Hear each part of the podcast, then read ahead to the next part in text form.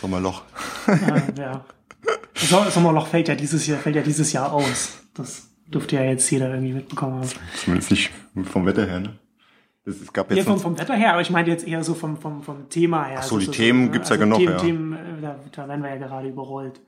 So ja, man kommt eher nicht hinterher, ne? Ja, ja, das ist auch mal, ja. Ich meine, es gäbe, das ist wieder die Zeitfrage. Du kannst so viel machen und beleuchten und letztlich, wenn du auch mal anschaust, so, ich trage ja auch nichts zu bei, so, ich bin ja immer selber mit angesprochen von mir, äh, aber ich meine, wer analysiert das auch mal wirklich richtig so, ne? Das ist schon krass. Weil ja auch in den Medien, so in der Presse, das ist ja auch nicht alles tiefgehend, weil die schneiden das natürlich auch auf ihr Publikum zu, ja. Ja. Und ansonsten. Naja, wir hatten das, ich hatte ja, ich hatte ja mit, mit, mit Anja in der letzten Ausgabe. Nimmst du jetzt schon auf, oder? Äh, ja. Okay.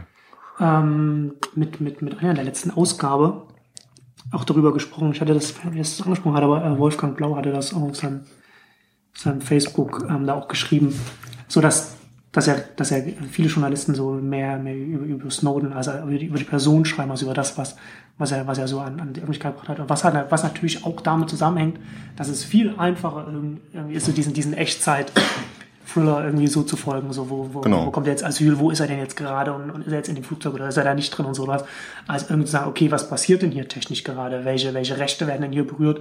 Was können denn irgendwie Regierungen gerade machen und so weiter? Das natürlich dann, ist eine ganz andere Expertise gefragt als irgendwie so eine, so eine, so, so, so eine Daily Soap irgendwie zu Ja, das, ja, das Problem ist ja auch, die liegen ja ab und an mal was oder äh, geben von dem Material, was da durchgegeben wurde, äh, freigegeben wurde oder an den Journalisten da gegeben wurde oder wie auch immer das läuft, äh, da kommt ja nicht jeden Tag was und du willst natürlich die Story irgendwie weiterschreiben. Ne? Und da kannst du natürlich immer spekulieren, ist er noch im Transitbereich in Moskau oder jetzt trifft er irgendwie einen, äh, einen äh, Menschenrechtsleute in Russland oder ist ja. spekuliert oder ist er schon im Flugzeug, äh, wo die da, äh, von wem war das? Äh, diesen Präsidenten da Morales, Morales da äh, Notlandung äh, erzeugt haben. Also da hast halt immer News, ja, und das ist halt was, was auch der Durchschnittsleser da, äh, wo der was für sich rauszieht, ja. Ja, wird halt beides, wird halt beides dann auch gelesen. Ähm, Neunetzcast jetzt ähm, die Ausgabe Nummer 26, heute wieder mal bei mir. 26 äh, schon. 26, wow. ja. Es geht voran. Sehr gut. ähm, Leander Wattig. Hallo. Hallo. Ähm, ja, also das ist, ich, ich hatte jetzt auch vor, vor, vor ein paar Tagen jetzt auch mal mir so ein bisschen Luft gemacht in einem, in einem längeren Artikel da zu dem Thema, weil er sehr auch, ähm, Sascha Lobo hatte das ja auch in seiner Kolumne geschrieben. Ich weiß nicht, ob du die, die Inner, äh, Maybrit Inner, äh, die Kolumne Sendung, von ihm? Die, die, nee. die Sendung jetzt gesehen hast, da war er jetzt auch. Äh, nee, habe ich nicht gesehen. Also auf jeden Fall ein äh, sehenswerter Talk. Ich pack die dann auch noch in die Shownotes, aber ich glaube, das ist ja dann auch wieder sowas, was halt halt irgendwie in ein paar Tagen dann wieder ich gucke eigentlich gar keine Talkshows mehr, weil das ja, meistens irgendwie meistens, nichts bringt. Das ist auch meistens wirklich unerträglich, aber das, ja. das war relativ gut, weil da war halt das hatte ich einfach nicht mitbekommen. Nicht nur Sascha Lobo. Ich, ich habe das gestern auch nicht äh, mitbekommen. Ich habe das dann sozusagen heute dann geguckt. Also nicht nur Sascha Lobo, sondern auch äh, Jacob Applebaum, der hm. so, so ein äh, weiß nicht, Datenschutzexperte aus, aus den USA, ist der, der ähm, für, für den Spiegel ähm, auch mit das Interview mit Snowden gemacht hat. Und die beiden haben da schon mal relativ Klartext gesprochen, auch den, den anwesenden Politikern von CSU zum Beispiel, dann auch mal so klar äh, auch gesagt, dass es halt hier einfach um Verfassungsrechte geht, ja, und auch um, um Grundrechte geht, die da hier äh, im großen Stil halt ähm, gebrochen werden. Und ja, ähm, also ich weiß nicht, wir müssen halt, ich habe jetzt auch der letzten Ausgabe ja mit, mit, mit Anja da ausführlich drüber gesprochen, wir müssen da jetzt auch nicht irgendwie jetzt noch groß da ins Thema nochmal weiter reinsteigen, aber es ist halt nach wie vor, also was, was diese Woche auch nochmal so bei, bei mir und glaube ich auch bei vielen anderen auch im Netz irgendwie nochmal so, so, so, so eingesickert ist jetzt so dieses, dieses Gefühl der, der, der, der Fassungslosigkeit und der Hilflosigkeit. Ja, also du hast halt die, die Bundesregierung. Also Hilflosigkeit kenne ich auch, aber fast, also ehrlich gesagt, so überraschend tut's mich nicht, weil ich meine, dass die, dass die Mittel ausgenutzt werden, die da sind, ist ja klar. Und wie die USA auch anderen, in anderen Bereichen mit Rechtsfragen umgehen, ist ja auch äh, seit Jahren bekannt. Und insofern, das macht's ja nicht besser, aber ich, ich finde es jetzt, ich finde es trotzdem krass, aber jetzt nicht überraschend in dem Sinne. Also, und das, ja, und das Interessante ist ja, es braucht ja immer auch den, denjenigen, was wir ja eigentlich verdammen, ja, der oder auf vielen, vielen anderen Bereichen, der aus dem System hm. ausbricht, der vielleicht auch Gesetze bricht und so eine Information dann der Öffentlichkeit äh, äh, zur Verfügung stellt, um damit überhaupt was passiert, ja, was also das ist ja eigentlich nie, nichts, was was jetzt auch die Politik preisen würde oder empfehlen würde, aber dennoch braucht es ja das offensichtlich immer wieder, damit mal was in Gang kommt, ja, ja. weil sonst würden wir heute gar nicht drüber reden in der Breite. Genau. Ja. ja, das ist ja das Problem bei Geheimdiensten, ja, also dass man das dass, dass ja dann sozusagen alles geheim ist. Also nicht nur, was sie konkret machen, sondern auch, was sie, was sie vielleicht allgemein machen, wozu sie, wozu sie vielleicht technisch in der Lage sind. Also es ist ja nicht irgendwie mal gesagt worden, ja, äh, so dass so die britische Bevölkerung zum Beispiel nicht darüber informiert wurde, dass, dass ihre, dass ihr Geheimdienst dann einfach mal irgendwie äh, dass er komplett das Internet irgendwie äh, nochmal eine Sicherheitskopie sozusagen macht davon. Ne?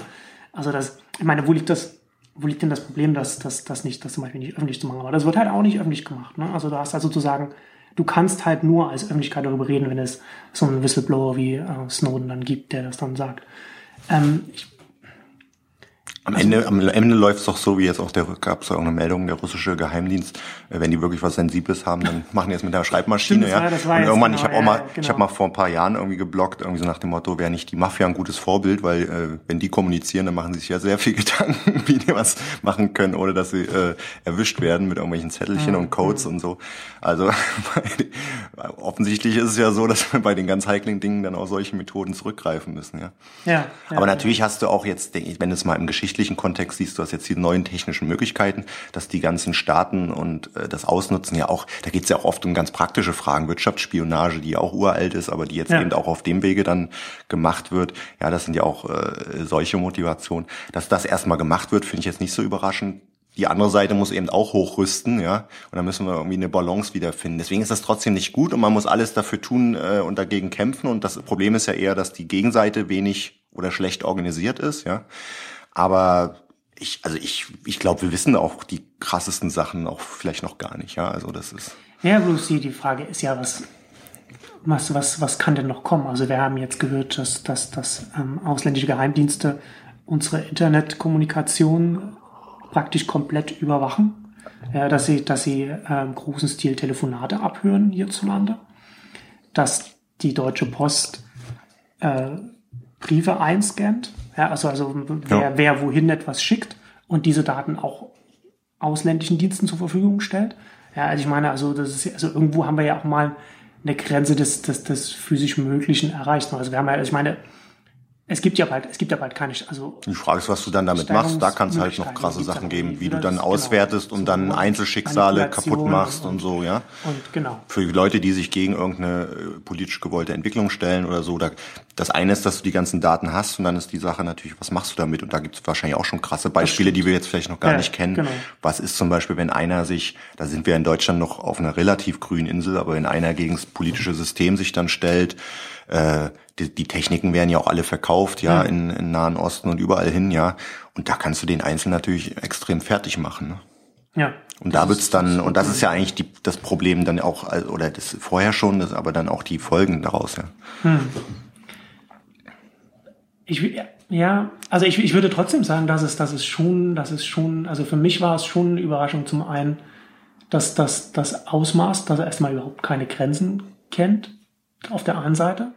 Auf der anderen Seite die Reaktionen hierzulande, teilweise in den Medien, aber besonders so in der Politik, von der, von der Bundesregierung äh, sehr, sehr so, so, so beschwichtigend, also aus der Opposition heraus, dann natürlich dann auch so was von, von, von SPD-Seiten her dann auch immer so getan, so als wenn man, als wenn man davon nichts gehört hätte, nichts gewusst hätte, also so wie, wie Das ist natürlich wie ein Killer jetzt vor, vor der Bundestagswahl, da- das ist ja klar, ne? Da müssen die natürlich extrem aufpassen.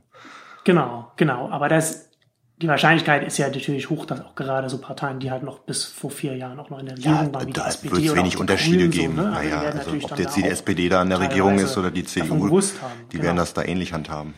Ähm, ja, ich weiß nicht, aber ich, ich finde, also es ist auf jeden, auf jeden Fall interessant, welche, welche Auswirkungen das haben wird. Also zum einen, welche, welche politischen Auswirkungen das bei uns haben wird, zum anderen, welche, welche Auswirkungen das in der Nutzung haben wird, wie es sich jetzt auch auf die Internetwirtschaft allgemein auswirken wird. Also zum Beispiel jetzt ähm, ist ja auch äh, direkt bekannt geworden, was, was ähm, wie die NSA mit Microsoft zum Beispiel zusammenarbeitet, wie Microsoft ihnen halt schon noch bevor sie Outlook.com äh, ihren neuen, ihren neuen Webmail-Dienst gestartet haben, da schon dann mit, mit, mit der NSA zusammengearbeitet haben, um die äh, Verschlüsselung zu umgehen.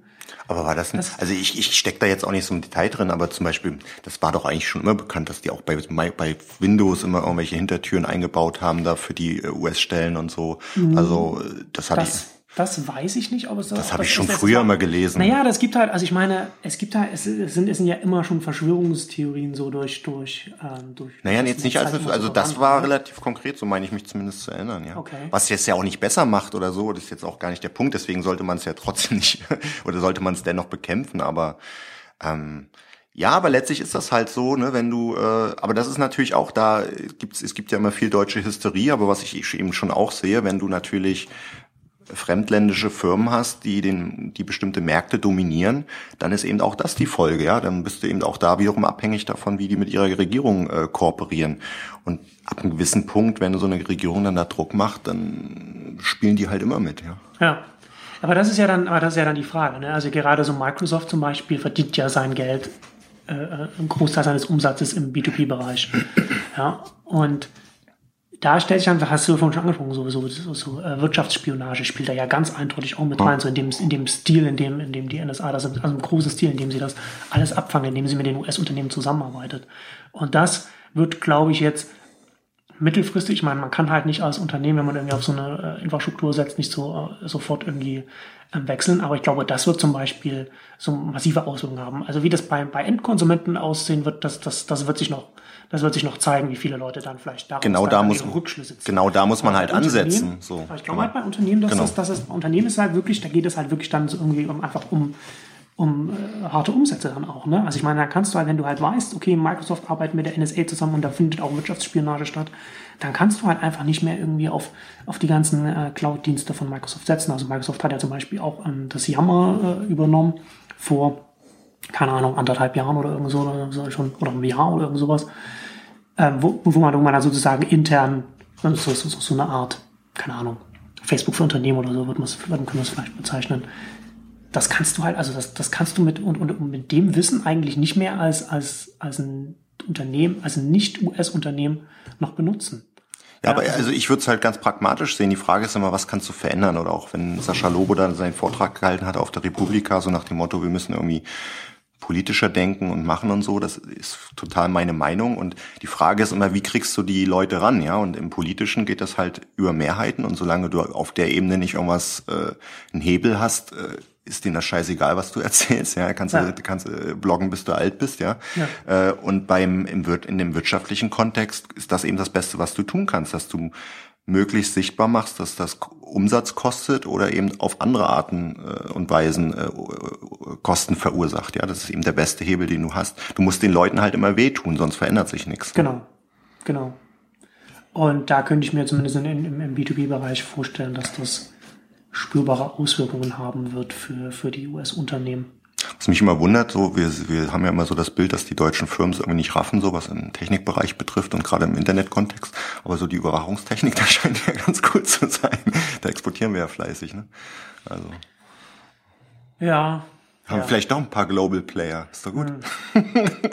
Nein, ich scherze nur. Ja.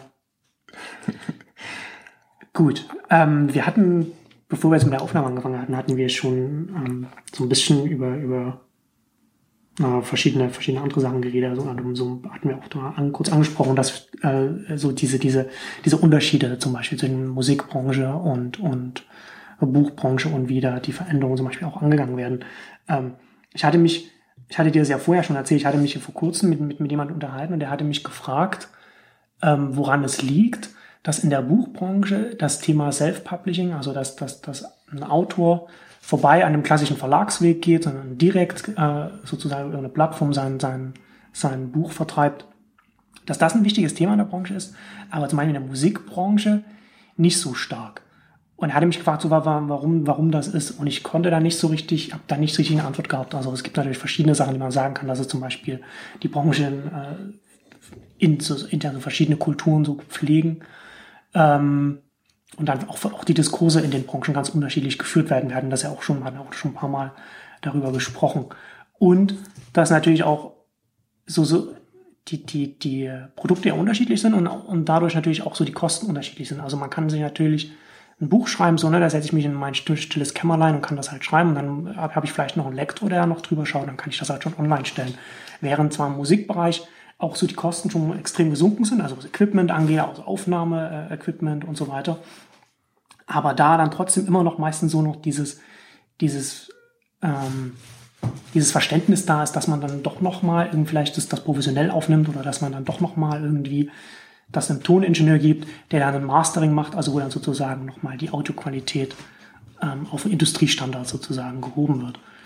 Ähm, ich glaube, ich glaube, dass das, also dass das so viele verschiedene Punkte ja, sind, aber trotzdem interessant, dass, dass da irgendwie dieser, dieser, dieser Unterschied äh, aber gibt es denn dieses Äquivalent auch in der Musikbranche, dass ich jetzt, gibt es da auch, äh, ich stecke da nicht so drin, aber äh, gibt es da auch die Distributoren, die dann für dich als Self-Publisher im Musikbereich dann quasi dein, dein, dein, dein Album, dein, äh, deine Tracks in die ganzen Shops bringen? Naja, das ist, ja, das ist schwieriger. Also es gibt halt, es gibt schon äh, Angebote, auf denen du das dann so deine Sachen direkt verkaufen kannst, Bandcamp zum Beispiel.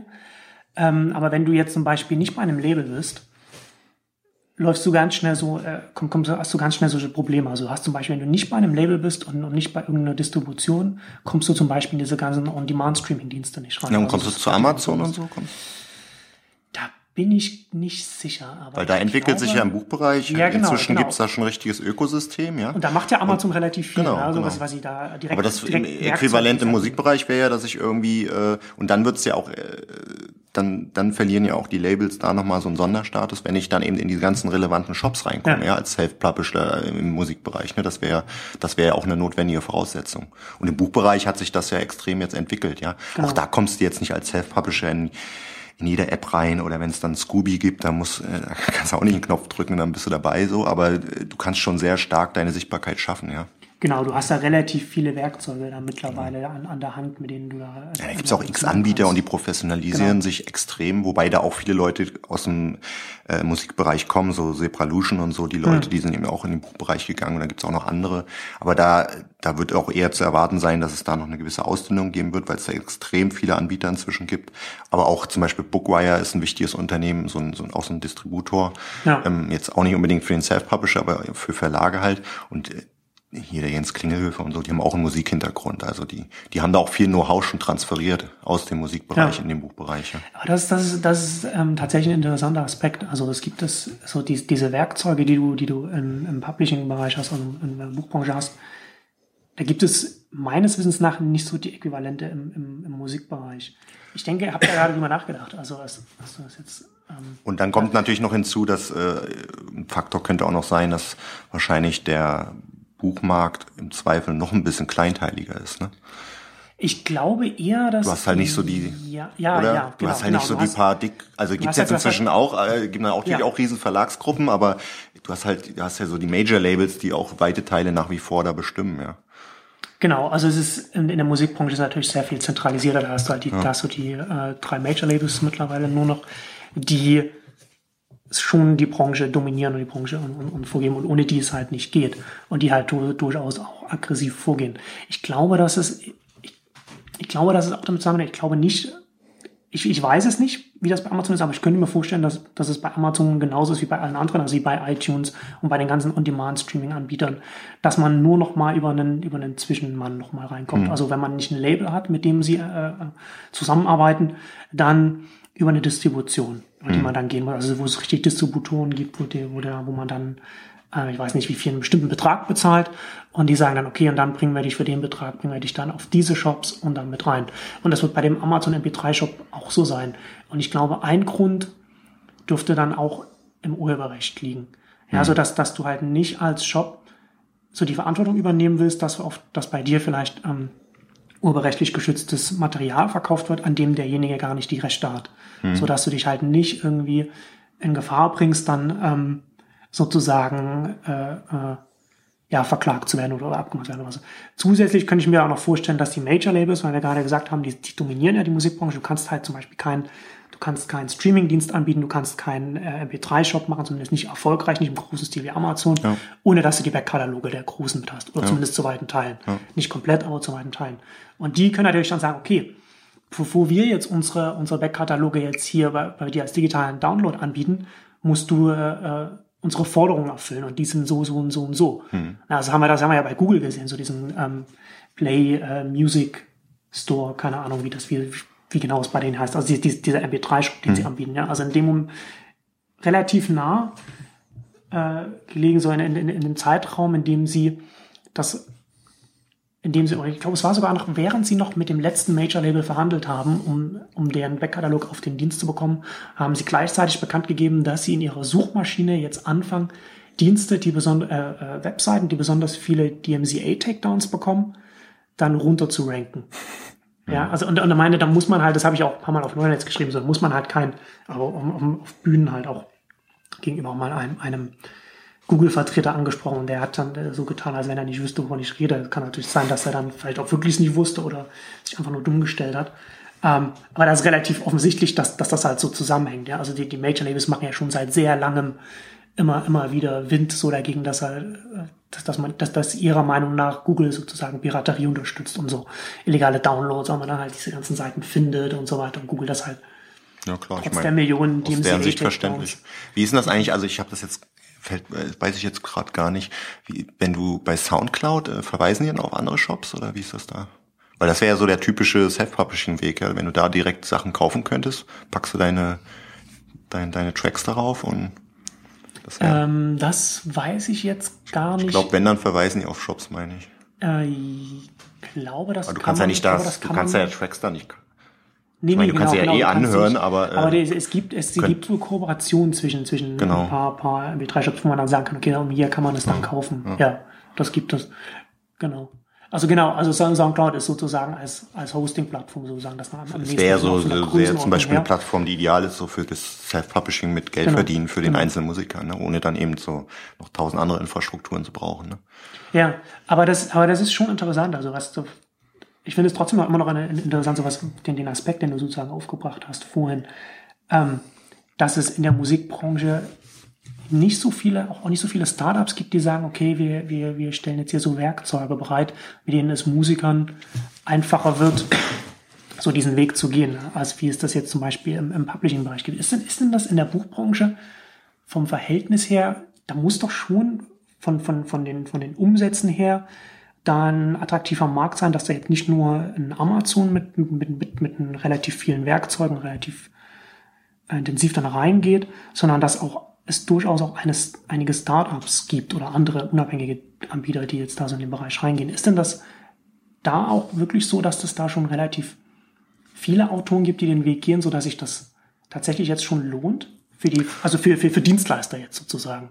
Äh, also dieser Self-Publishing-Markt, der wächst extrem. Also die ganze E-Book-Markt wächst, hm. wächst ja auch und Self-Publishing gab es ja schon lange. Man kannst ja auch Print-on-Demand ist ja auch letztlich Self-Publishing, BOD, ePubli ja. und andere, ja, wo du die äh, Bücher dann auch über die Shops verfügbar machst. Aber gerade der E-Book-Bereich ist natürlich ein ganz wichtiger. Äh, da ist auch ein immer empfehlenswerter Blog, zum Beispiel die Self-Publisher-Bibel von Matthias Matting, der schreibt auch viel drüber. Genau, und der hatte letztens Die haben jetzt auch eine Umfrage gemacht mit Hilke, mhm. Bussmann zusammen, ähm, wo die auch so mal Zahlen erhoben haben. Bei, ich glaube, 800 Leute haben sie befragt. Also dieser der der E-Book-Markt wächst inzwischen sehr dynamisch, ja, verdoppelt sich äh, äh, jetzt ungefähr in Deutschland ähm, im Jahr äh, momentan. Ähm, und dann wächst in diesem E-Book-Markt natürlich dieses Self-Publishing-Segment äh, extrem. Er hatte jetzt auch, der Matthias Matting hatte jetzt auch gesagt, ähm, ich habe jetzt nicht präsent die Zahl, wie viel Anteil schon Self von den Novitäten waren es 20 Prozent. Also schon ein erheblicher Anteil auch von den E-Book-Novitäten sind auch schon Self-Publishing-Titel und bei den mhm. Bestsellern ist die Quote, glaube ich, noch höher. Was war das? 50 Prozent sogar, glaube ich. Also es ist schon extrem. Ja. ja. Also das, das entweder entwickelt sich ein sehr starkes Ökosystem, was auch gewissermaßen von den äh, klassischen Verlagen gefördert wird, indem die ja vom Pricing immer sehr hoch ansetzen. Das ist ja so ein bisschen so die, äh, der Standpunkt ist ja nach wie vor, das sollte nah am Printpreis sein, ja, äh, oder mal 10, 20 Prozent runter. Und dadurch hast du natürlich diesen niedrigpreisigen Bereich äh, von ein paar Euro pro Inhalteeinheit, der der wo, der, wo der Wettbewerbsdruck noch nicht so genau. hoch ist. Ja, also die gehen da jetzt auch langsam rein, auch wenn du die Verlage anschaust wie Bastei Lübbe oder ähnliche, die, die entwickeln ja immer mehr auch so Serienformate, mhm. kleinteiligere Inhalteformate, wo sie dann auch mit äh, niedrigeren Preisen äh, an den Start gehen, aber äh, die nähern sich quasi von oben erst langsam in diesem Bereich und äh, auch jetzt schon die letzten Jahre hatte natürlich, äh, hatten die Self-Publisher da Zeit, auch so ein Ökosystem zu entwickeln, ja. Und du hast eben da auch immer mehr Leute, die das, äh, die nicht mal nur irgendwas publizieren, sondern auch schon sehr methodisch rangehen, ja. Und aber immer auch immer mehr Zufallstreffer, ja, gerade aus diesem Bereich äh, wo die Autoren so ein paar Titel äh, verkaufen im Monat, hast du auch immer mehr Autoren, die dann wirklich mal einen Treffer landen und dann auch groß werden, ja. Und der Hintergrund nochmal, ich weiß gar nicht, ob wir das schon mal angesprochen hatten, aber der einer der Gründe ist ja auch, warum das für die Verlage eben sehr relevant ist, weil das eben nicht zum einen interessant ist für die nachwachsenden Autoren und eben aber auch für die etablierten Autoren, sich da ein Stück unabhängig zu machen. Und die Gefahr ist halt immer, was ist, wenn du dann als Verlag, wenn die Wahrscheinlichkeit sinkt, dass du ein Programm äh, äh, die ein, zwei Bestseller hast ne, in, in der Saison, was du ja immer brauchst für diese Querfinanzierung. Ne? Genau, dass dann, dass dann der, der Bestseller-Autor sagt, warum, warum soll ich jetzt über den Verlag gehen und dann die sozusagen dann mit, mit, mit, mit, mit dem geringeren Betrag, den ich dann jetzt aus meinen verkauften Exemplaren bekomme, sozusagen das Programm mitfinanzieren.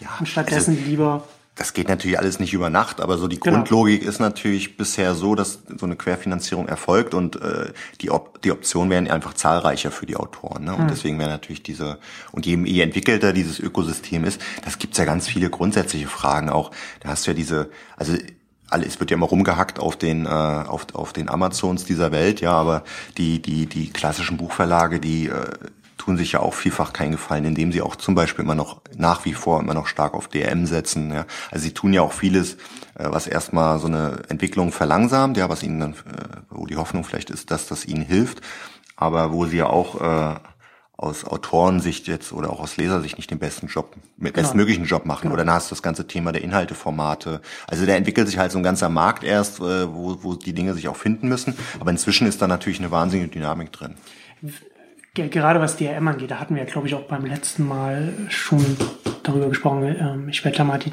die äh, letzten Ausgaben hier auch nochmal raussuchen, nochmal in die Shownotes packen. Ähm, da machen ja, da machen ja sozusagen die, die äh, Buchverlage den gleichen Fehler nochmal, den, den die Musiklabels gemacht haben, denn indem sie Angst vor der Piraterie haben und auf DRM setzen, was erste Mal durchaus jetzt nicht durchaus nachvollziehbar ist, schaffen sie ja so, stärken sie ja gerade das Amazon, über das sie sonst immer, immer so schimpfen. Also na, also da müssen, müssen wir jetzt die Debatte jetzt nicht, oder die Diskussion nicht nochmal. Ja, das, der, das ist ja eigentlich man durch. Kauft halt, man kauft halt Thema, mit, jedem, genau. mit jedem DRM-E-Book, das ich auf dem Kindle kaufe, das, äh, desto mehr binde ich mich als, als genau. Leser genau. halt an, Aber an auch, die Kindle-Plattform. Auch wenn du mit den Leuten in den Verlagen redest, also dieses Thema, dass diese Erkenntnis, dass DRM jetzt wahrscheinlich nicht so das Beste ist, ist eigentlich schon da und auch bei den sehr vielen Verlagsleuten und anderen, wenn du mit denen sprichst, äh, ist das schon auch äh, in den Köpfen angekommen. Es gibt ja auch schon einzelne Verlage, die da umschwenken. Aber das geht natürlich nicht von heute auf morgen oder die, die machen dann, die, die sagen halt nicht so, hoppla, jetzt das ganze Programm DM frei. Also das braucht dann halt immer noch, warum auch immer, dann spielen wieder tausend Sachen noch rein, ja, äh, im Übergang Zeit. Aber eigentlich ist das schon so jetzt auch in der Buchbranchendiskussion, wenn du die Fachpublikationen reinschaust, ja, ist das jetzt eigentlich kein Punkt mehr, der, der grundsätzlich hinterfragt wird. Selbst auch Leute vom Börsenverein, äh, von der MVB da, von der Wirtschaftstochter, äh, der Ronald Schild hat auch schon vor einem Jahr drüber geblockt oder zweien oder so. Das braucht dann halt immer eine Zeit, bis sich das dann auch wirklich durchsetzt. Du musst es ja auch gegenüber, es reicht ja noch nicht mal, dass der Verlag sagt, ja, DM finde ich scheiße jetzt so, sondern dann musst du ja auch noch mit den Autoren, ja, viele, die vielfach wollen ja auch die Autoren das noch, weil sie irgendwie ihr Werk geschützt sehen wollen. Hm. Also das ist, äh, da gibt es immer ganz viele Beweggründe, die da mit reinspielen, ja. Deswegen würde ja. ich mir natürlich auch manchmal wünschen, dass es alles ein bisschen schneller geht, aber äh, aber eigentlich ist das keine, kein so grundsätzlicher Punkt mehr und dieses Self-Publishing-Thema ist eigentlich auch in der Buchbranche war ein großes Aufregerthema und jetzt da aber eigentlich inzwischen auch schon so eine Nüchternheit eingekehrt. Inzwischen, du redest ja heute auch nicht mehr vom Self-Publisher als dem coolen oder als dem äh, der besonderen Figur, sondern heute wollen ja alle irgendwie Hybridautoren sein, ja, das ist dann so das Schlagwort. Das heißt, selbst so ein klassischer Verlagsautor, der hat dann immer mal ein paar Texte in der Schublade, die vielleicht experimenteller sind oder so, und die äh, feuert er dann halt mhm. über über über die Internetkanäle raus, ja. Und die Frage ist heute eigentlich eher, wie kombinierst du das? Und die Verlage gucken ja auch alle, dass die sich so Self-Publishing-Töchter oder Einheiten da angliedern. Ähm, und das passt ja auch zu der Gesamtentwicklung, wo die Verlage ja auch sich stärker öffnen werden und schon tun und mehr in, in einem echten Sinne ein Dienstleister werden und dann auch mal aufgliedern, was haben wir denn, was bieten wir denn für heute schon für Leistung an? Ja, was ist denn drin in diesem Bündel? Und dann sind natürlich ganz viele Sachen drin, die auch zum Beispiel so ein Self-Publisher äh, braucht und warum, ich kann mir auch gut vorstellen, dass das, ähm, dass das äh, künftig auch vereinzelt angeboten wird und zum Teil passiert das eben auch schon. Was ich halt schon ganz gut fände, wenn wir auch mal so eine richtige, man bräuchte halt mal irgendwie so eine Datenbank oder so, wo du dir alle Dienstleistungen so sehr bequem einkaufen kannst. Ja, also so gibt's schon so Ansätze, auch sowas wie hier Publi, die haben auch sowas, die Buchprofis, so eine Datenbank äh, zum Beispiel, aber das ist auch nicht so gut gefüllt jetzt oder das ist relativ übersichtlich. Also im Prinzip sowas würde ich, fände also ich mal ganz gut. So, so, eine Art so, so eine Dienstleister, wo ich, wo ich sage, genau. Für das habe ich jetzt die Alternativen, für das habe ich die und dann. Ne, ja, es gibt ja schon sowas wie, wie, das Auge zum Beispiel, so eine, so eine Freelancer-Plattform. Mhm. Äh, Aber also ich glaube, da wäre es nicht verkehrt, wenn wir noch mehr äh, irgendwie das noch strukturierter hätten. Dass ich eben alles einkaufen kann, gezielt. Weil ich meine, das ist ja beim Self-Publisher, du hast ja immer die gleichen Themen. Du brauchst halt auf jeden Fall irgendein Lektorat, wenn du es professionell machen willst. Dann soll halt auch dein, dein Cover nicht wie Müll aussehen, ja. ja. Äh, und, und da hast du halt einen Bedarf. Und das ist auch, ich habe ja auch, ich unterstütze ja auch vereinzelt Autoren direkt, äh, so beim Marketing Marketing-Themen. Und dann kommt immer die, kommt das sind immer die Fragen, ja, ja, okay, jetzt muss ich hier noch irgendwie was machen oder ich brauche hier eine bestimmte technische Leistung, wen gibt's denn da? Ja? Und dann kann natürlich, überlegt man dann, wen kennt man und so. Und das sind ja auch Empfehlungs, äh, die Empfehlungswege sind ja auch immer die besten. Aber wenn da noch mehr transparent in den Markt käme, ich, ich glaube, also das wäre ein nettes Betätigungsfeld, glaube ich, wenn da jemand sich mal drauf stürzt. Ich glaube, dass das dann, dass das auch nur eine Frage der Zeit ist, bis sich dann um so, solche Angebote dann halt auch rausbilden. Also wie du schon sagst, ich meine, da gibt es ja dann durchaus auch eine Nachfrage und dann wird sich das dann halt irgendwann so, äh, in welcher Form auch immer es das dann, genau. das, das dann manifestiert, aber das ist dann halt nur eine Frage der Zeit, bis, bis es dann so Anlaufstellen gibt, die dann sozusagen Pfad durch, durch den Dschungel ja, der, der Anbieter schlagen. Wer Interesse an dem Thema hat, es gibt da auch eine sehr, sehr lebendige Facebook-Gruppe, die heißt, hm. glaube ich, auch Self-Publishing oder so. da sind die auch alle aktiv, die da, und da werden dann so Fragen diskutiert, also ganz praktische Sachen. Okay, ich habe jetzt das Dateiformat, wie konvertiere ich das? Oder in dem Shop, da ja. hat sich auch was geändert. Ich, Upload wie komplizierter geworden, wie geht ihr damit um? Ja, Also da kann man mal reingucken, wer, wer sich da ein bisschen reinfuchsen will. Man sich dann selbst hilft. Weil Self-Publishing ist ja letztlich ein super Thema. Ich meine, ich finde immer, Self-Publishing ist ja nichts anderes als das Internet. Wir können jetzt alle reinschreiben, ja. Hoppla, wird uns nochmal bewusst, ja? ja. Nachdem das Social Media Buzzword dann durch war, haben wir dann ja. das Self-Publishing bekommen, was ja aber letztlich äh, relativ ähnliche Sachen beschreibt, wenn du es mal so siehst. In der Buchbranche geht Self-Publishing immer damit los, hoppla, jetzt habe ich ein Buch, jetzt gehe ich mal einen alternativen Weg, aber eigentlich fängt das ja schon früher an und auch da werden die Buchformen, glaube ich, noch äh, flüssiger werden. Aber unabhängig davon, äh, äh, jetzt habe ich vergessen, was ich sagen wollte. Ähm, Nein, jetzt habe ich verloren. Aber ach so, was ich sagen wollte ist, dieses Self-Publishing-Thema ist natürlich ein, ein spannendes, auch weil das jetzt jeden Blogger betrifft, jeden jeden Journalisten, ist halt eine super Erlösquelle nebenbei, ja. Ich meine, das ist ja im Internet, das ist ja auch die Entwicklung der, der, der Medienbranche. Früher hattest du halt irgendwie einen Buchverlag, der hat Bücher gemacht, dann hat er versucht, das für ganz viele Themen zu machen, oder du hast halt ein Label, dann machst du irgendwie Musik und machst das eben für alle möglichen äh, Stile oder machst halt Videos und jetzt geht's ja darum, du hast ein Thema und dann machst du halt alles, was dazu passt. Ja, genau. also ich genau. meine, wenn du hier Internetentwicklung als Thema, dann kannst du halt alles verkaufen, was irgendwie dazu passt. Ja, und da ist es natürlich äh, die Buchform nach wie vor eine, mit der du, ich meine, wenn man das mal vergleicht mit Werbung, so ist alles äh, sehr mühsam, ja, aber mal so ein E-Book raushauen oder so ein White Paper, ne, hm. das ist natürlich eine super Erlösquelle alternativ. Ja. Ne? Deswegen finde genau. ich eher wichtig, man bräuchte da noch mehr Wissensaustausch, noch mehr Vernetzung, auch alle Leute, die sich eben auskennen in ihrem Bereich, irgendwie ähm, Content zu produzieren. Weil auch so ein Self-Publisher, der kommt sofort auf die Idee, jetzt brauche ich ja mal einen Buchtrailer, ja, oder irgendwie sowas, ja. Hm. So, und schwupps genau. brauchst du Leute, die Video-Know-how haben, ja. Oder du machst eben mal hier so einen Podcast oder irgendwie sowas, ja. Ja. Das ist ja dann auch interessant, ähm, wenn, wenn du das gerade schon angesprochen hast, so, so, so, so ähm, Blogger, Self-Publisher und wie sich das dann so überschneidet. Da gibt es ja dann auch mittlerweile auch so, so interessante Angebote. Also in den USA, ich weiß nicht, wie das, wie das Startup, ähm, wie das, wie das heißt, aber das, das dann so zum Beispiel auch ähm, Texte von, von Bloggern nimmt und dann zusammenfasst und dann mhm. als E-Book-Anbieter dann vielleicht dann auch nochmal noch mehr drüber liest oder wo die vielleicht nochmal ein bisschen angepasst werden oder das mhm. dann sozusagen als Sammlung von Texten dann nochmal rausgegeben wird. Auch, auch nichts Neues. Mhm. Ne? Es gab es ja auch schon immer so, dass mhm. Kolumnisten dann irgendwie ihre Kolumnen genau. dann in Büchern zusammenfassen oder so etwas. Aber wo das dann halt sozusagen dann auch nochmal äh, auf, auf einer anderen Ebene nochmal stattfindet. Die ganzen Tageszeitungshäuser machen das ja inzwischen auch. Die ganzen ja. Pressehäuser, die machen ja auch immer zu themenspezifisch dann irgendwelche Dossiers oder so und hauen das dann nochmal als E-Books raus. Ja, Es bietet sich halt an. Ja. Genau. Und was, also ich finde so das Hauptthema auch gerade so in der Branche, ich meine, du hast alle möglichen Themen, aber mein Thema ist ja auch immer so die Vernetzung. Du musst die Leute irgendwie zusammenbringen, dass die ihr Know-how austauschen, weil du brauchst halt aus allen Bereichen Sach äh, Wissen, ja, so wie eben die Zeitungshäuser eben auch E-Books machen oder der, der Musiker bringt vielleicht mal seinen Songtext raus und und was ich auch wahrnehme in der Buchbranche ist eine, auch jetzt inzwischen, ich meine klar, vieles ist auch noch ideologisch oder manche Entwicklung wird auch noch von manchem grundsätzlich abgelehnt, aber inzwischen hast du eine wahnsinnige Offenheit, was man vielleicht auch von außen manchmal nicht so wahrnimmt, weil es ja nach wie vor so ein bisschen eine Blackbox ist, aber also das wird einfach, wer da Interesse hat, sollte auf jeden Fall mal schauen, wie man da Kontakte knüpfen kann, äh, so Plattformen finden kann zum Austausch. Ich nehme das extrem wahr, auch die ganzen Verlage sind dabei, sich auch wirklich zu öffnen, merken, wir müssen raus in die Medienbranche, uns austauschen, vernetzen, hm. ja. Was, was für, für relativ, jetzt was nicht komplett neu ist, aber was eben nicht so selbstverständlich auch war bisher. Und deswegen einfach da auch der Hinweis, guck, einfach mal schauen, wie man sich da vernetzen kann oder mhm. wie man da in Kontakt kommen kann oder auch als Blogger. Also es gibt da tausend Möglichkeiten, da nur aus, Know-how auszutauschen. Du siehst ja auch bei der Republika, wie viele Buchleute plötzlich auf der Republika Stimmt, unterwegs ja. sind. Ja, wenn du das mal vergleichst mit 2010, 11 ja. so, das war da, da habe ich irgendwie zwei, dreimal getroffen. Also das ist auf jeden Fall ein da tut sich viel. Ja. Trend in der Branche. Das muss, muss man und, und da merkst du dann sagen. eben was, was, was wir auch vorhin im Vorgespräch schon angesprochen hatten, dass eben was ich ja auch immer finde, ein riesen Bonus oder ein äh, riesen Pluspunkt bei der Buchbranche ist, dass du eben so eine sehr kooperative Kultur hattest, hast, hm. ja. Also vieles ist mit Technik und so, da tun die sich manchmal ein bisschen schwer, ja.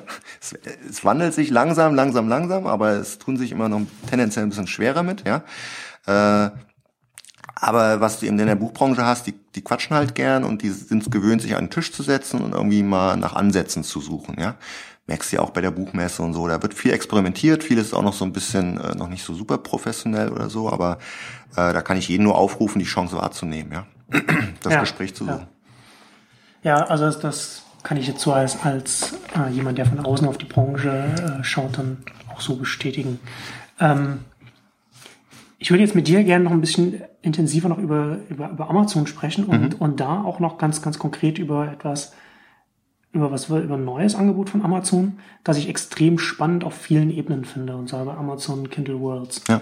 wo sie Fanfiction sozusagen in ihr Geschäft sozusagen reinziehen. Also um das vielleicht nochmal kurz zusammenzufassen für, für, für diejenigen, die, die das nicht mitbekommen haben. So Amazon hat so mit, mit verschiedenen äh, Rechteinhabern äh, Verträge abgeschlossen, so dass du diesen Franchise, also da gibt es dann so verschiedene Welten, wie ich glaube, ich glaube Twilight äh, war, war mit dabei und, und mhm. was ich so, also so, also so die klassischen Welten, so, so Fantasy und Science Fiction oder wo, wo, wo sich sehr, sehr äh, starke Fan-Communities drumherum bilden und dann halt sowieso schon im, im rechtlichen Graubereich beziehungsweise eigentlich im, in einem Bereich, in dem die Urheberrechte verletzt werden, sowieso schon Fanfiction geschrieben wird und online veröffentlicht wird und dann das halt in den Foren hergetauscht wird und so weiter.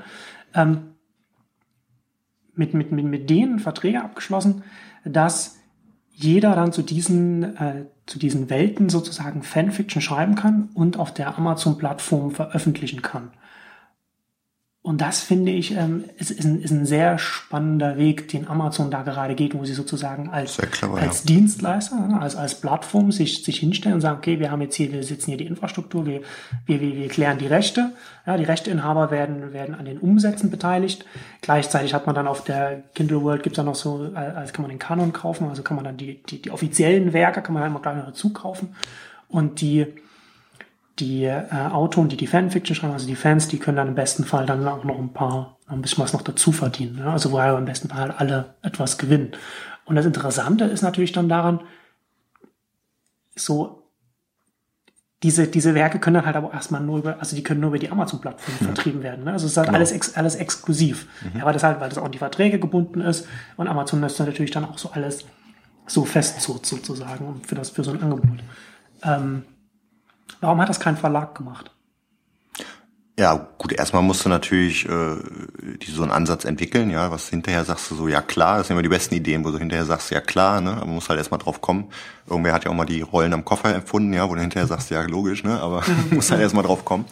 Und natürlich hat Amazon auch eine gewisse Größe, dass die da erstmal in Vorleistung genau. gehen können, da, das, da gehen ja auch erhebliche Beträge dann über den Tisch, wenn du da die Rechte einholst. Aber ja, erstmal äh, Chapeau, ja, also super, super Geschichte, finde ich auch extrem cool. Und auf so eine Ideen kommst du eben auch wahrscheinlicher, wenn du nicht so von bestehenden Strukturen her denkst, sondern wie irgendwie Amazon nur guckst, okay, hier haben wir den Leser, hier haben wir den Autor, wie kriegen wir die zusammen, ja. Und dieser Fanfiction-Bereich ist natürlich wahnsinnig spannend, ja. Das ist ja auch mal die Frage, zum Beispiel, wenn du mit Autoren zu tun hast, äh, selbst wenn du mit denen sprichst, wie kannst du im Social Media Bereich äh, erfolgreich sein, da eine Wirkung erzielen, ist es ja ein Riesenerfolgsfaktor immer, dass die Leser sich oder die, die Nutzer sich eine Sache zu eigen machen, dass sie Teil der Geschichte werden. Äh, das, das ist immer so, was man dann so im Marketing auch abstrakt sagt, aber im Bereich Fanfiction ist das ja eben das ganz plastisch, was getan wird. Die, die Geschichte wird aufgegriffen und wenn du es schaffst, als Autor so eine Welt zu kreieren, dass du da so Versatzstücke hast, die du weiterentwickeln kannst, ja, äh, dann ist das natürlich eine wahnsinnige Geschichte und auch extrem wirkungsvoll, ja, wenn die Leute das eben weiterschreiben. Insofern, äh, äh, das äh, sich zu eigen machen, dann dann äh, dann dann stärken sie auch die Kerngeschichte, ja. ja. Und wenn du es mal anschaust, ich war neulich auf der äh, Bilanzkonferenz von Bertelsmann, da haben sich alle gefreut, dass sie gute Zahlen hatten, ja. Und das war im Kern war das ein Buch, ja, was aus dem Fanfiction-Bereich entstanden ist, Shades of Grey, ja. Das war ja mal so eine Twilight-Abwandlung, genau, äh, ja. ja, was dann so verschiedene Wege dann genommen hat. Und schwupps hattest du irgendwann Shades of Grey und dann war das ein Riesenerfolg und man hat das Bertelsmann, ein Random House äh, Verlag übernommen. Und dann sitzt da halt so ein Weltkonzert, der sich freut, dass er gute Zahlen hat. Ja, und, und das zeigt mir, was das, möglich genau, ist. Ne? Das wäre dann sozusagen so der Idealfall für, genau. Amazon, wenn dann in ihren Kindle Worlds dann so, so ein zweites Shades of Crazy genau. Sachen kommen. Wenn du dir Sachen anschaust, äh, in der Medienentwicklung, irgendwer hat halt mal nicht nur eine gute Idee, sondern setzt sie halt auch um.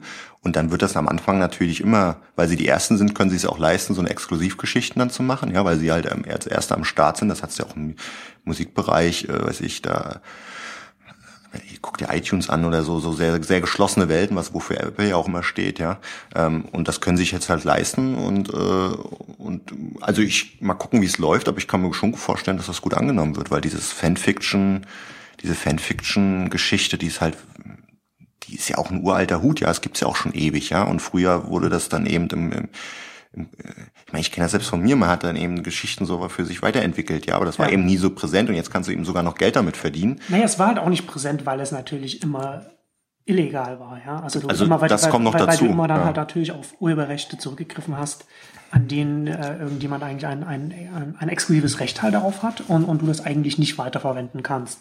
Weswegen das dann halt im und dann, dann halt in Phone vielleicht dann auch einfach, einfach von glaub, Verlag und Autor eher geduldet wurde. So im Anime-Bereich ist das, glaube ich, auch schon immer sehr, genau. sehr wichtiges Thema gewesen, wo sie auch vieles dann geduldet haben.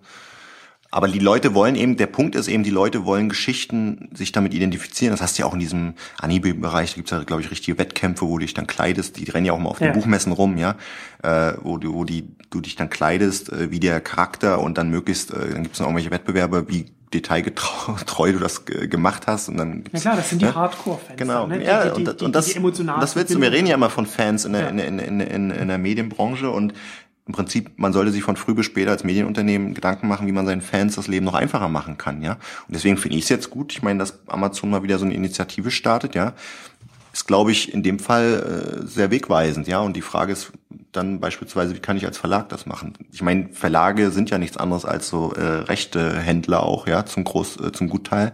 Und kann man sich natürlich überlegen, welche Modelle man da anbietet. Amazon kann das, macht das jetzt natürlich in einer gewissen Größenordnung, ne? Und da müssen wir mal gucken, müssen auch erstmal erfolgreich werden, aber äh, ich halte das für A spannend und B, glaube ich, auch wirtschaftlich, dass das äh, sehr erfolgreich sein kann, ne? Ja klar, wenn das ähm, ja auch direkt an, an diese, an diese große, an dieses, einfach an diese große äh, E-Reader-Plattform sozusagen direkt gekoppelt ist, ja, so ja. wo du halt direkt den, den Verkaufskanal dann da mit drin hast und dann halt Amazon sozusagen die ganzen Stufen ähm, abdeckt. Äh, als ich das zum ersten Mal, als ich das gelesen hatte, zum ersten Mal so mit den Amazon Kindle Words, dachte ich sofort, ja, das ergibt total Sinn. Ähm, und musste sofort ähm, an, an äh, The Wealth of Networks von, von Jochai Benkler denken. Ähm, der hatte in, in dem Buch auch ähm, über, über, über Urheberrecht, also Copyright in dem, in dem Sinne dann geschrieben und hat dann auch, hat, und hat das sozusagen mal aufgedröselt, ja, also Copyright halt ist halt immer, ist halt immer alles, was alle Werke, die unter Copyright oder Urheberrecht fallen, sind immer gleichzeitig so Input und Output, ja, also das muss man halt immer so, so muss man halt drauf schauen, dass halt immer, also Wissen ist ja immer im, im Fluss und, und man nimmt halt was, was schon da ist und arbeitet damit. Und was, was, was er beschrieben hat, was, was, was mir, bevor ich das gelesen hatte, nicht, nicht klar war, oder, oder nicht so bewusst ge geworden ist, ist, dass er, dass es für, für große Konzerne wie, wie den Disney-Konzern zum Beispiel sehr sinnvoll ist, große, große Mengen an, an exklusiven Rechten anzuhäufen. Klar. Ja, ne? also weil sie haben, nach außen hin gibt es natürlich, also, also Rechte sind natürlich nach, nach außen hin ähm, grundsätzlich erst einmal ist, ist ja so, so, so, so eine Zugriffsbeschränkung. Also mhm. ich kann halt nicht einfach irgendwas mit deinen Urheberrechten machen, ohne dass du einwilligst.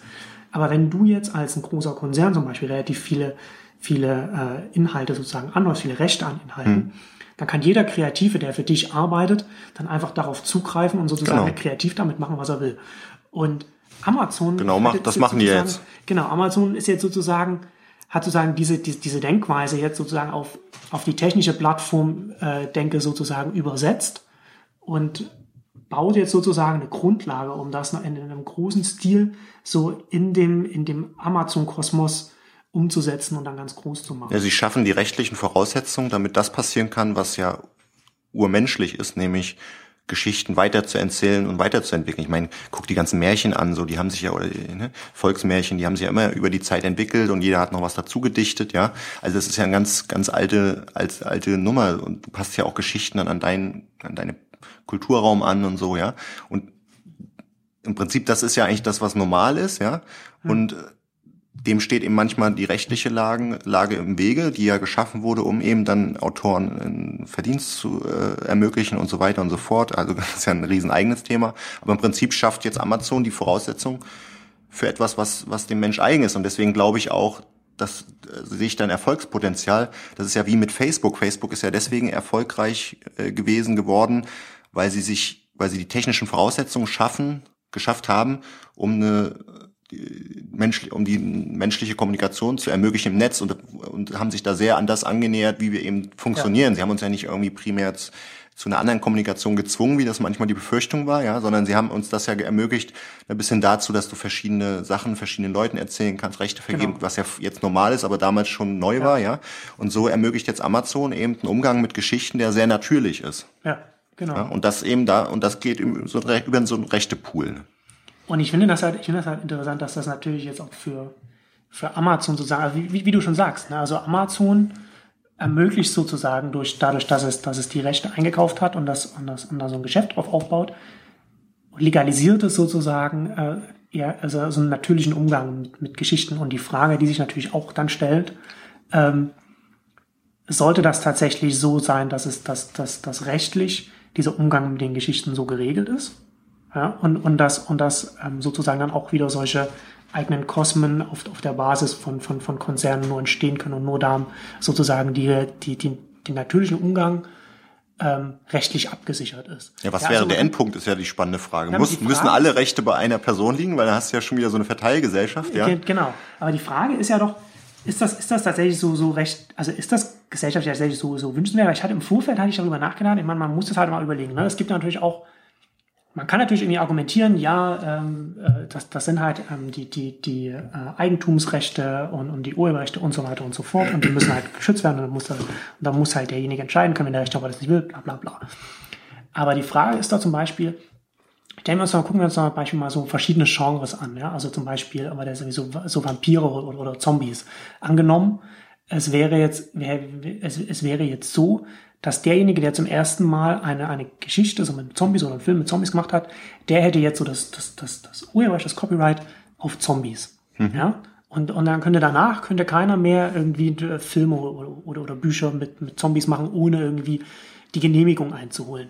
Wären wir jetzt kulturell reicher oder, oder werden wir ärmer? In, in welcher, Gut, das ist ja letztlich ne? dann diese Urheberrechtsdiskussion. Genau, genau. Aber, aber das, ich finde das halt vor dem Hintergrund dieser Urheberrechtsdiskussion auch interessant. So da, da ja, klar, die kannst du jetzt halt sehr, sehr grundsätzlich führen, aber wenn du es dann ein bisschen praktischer machst, ausgehend von dem, was jetzt Amazon schon tut, ja, ja. finde ich halt spannend die Frage, ich meine, dieser Zentralisierungsansatz ist ja nur deswegen sinnvoll oder äh, jetzt der notwendige, weil es kein entsprechendes distribuiertes System gibt. Ja, und die Konsequenz genau. wäre ja irgendwie alle Rechte dieser Welt bei einem Akteur, damit wir das Thema los sind. Ja, aber ob das jetzt so die der sinnvolle Weg ist, weiß ich nicht. Nein, nee, es gibt also durchaus auch andere Wege. Man genau. oder sagen, oder wie wie müsste so ein distribuiertes Modell aussehen? Ja, das das wäre halt spannend, dass ich eben äh, das kleinteiliger die Rechte freigeben kann, dass es irgendeine, äh, auch einen Erlösrückfluss gibt, ja. Sowas fände ich halt spannend, ja. Ja, oder du hast gar nicht ähm, Oder du kannst du natürlich sagen, wir wollen das Urheberrecht abschaffen, das wäre eine andere Position. Ja. Nee, nee, aber du kannst ja, also du kannst, es gibt ja auch dazwischen, also man könnte ja durchaus auch sagen, okay, man hat,